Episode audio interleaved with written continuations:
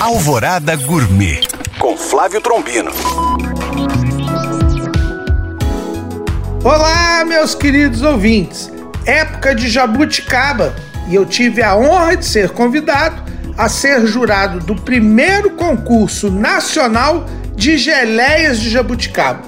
Nessa primeira edição foram 20 inscritas e uma mais gostosa que a outra. E aí vai a minha sugestão de receita: uma fatia generosa de pão brioche com manteiga na chapa, duas fatias de bacon fritas e crocantes, queijo Minas artesanal derretido e bastante geleia de jabuticaba por cima. Mais uma xícara de café, você é feliz o dia todo. Bom apetite!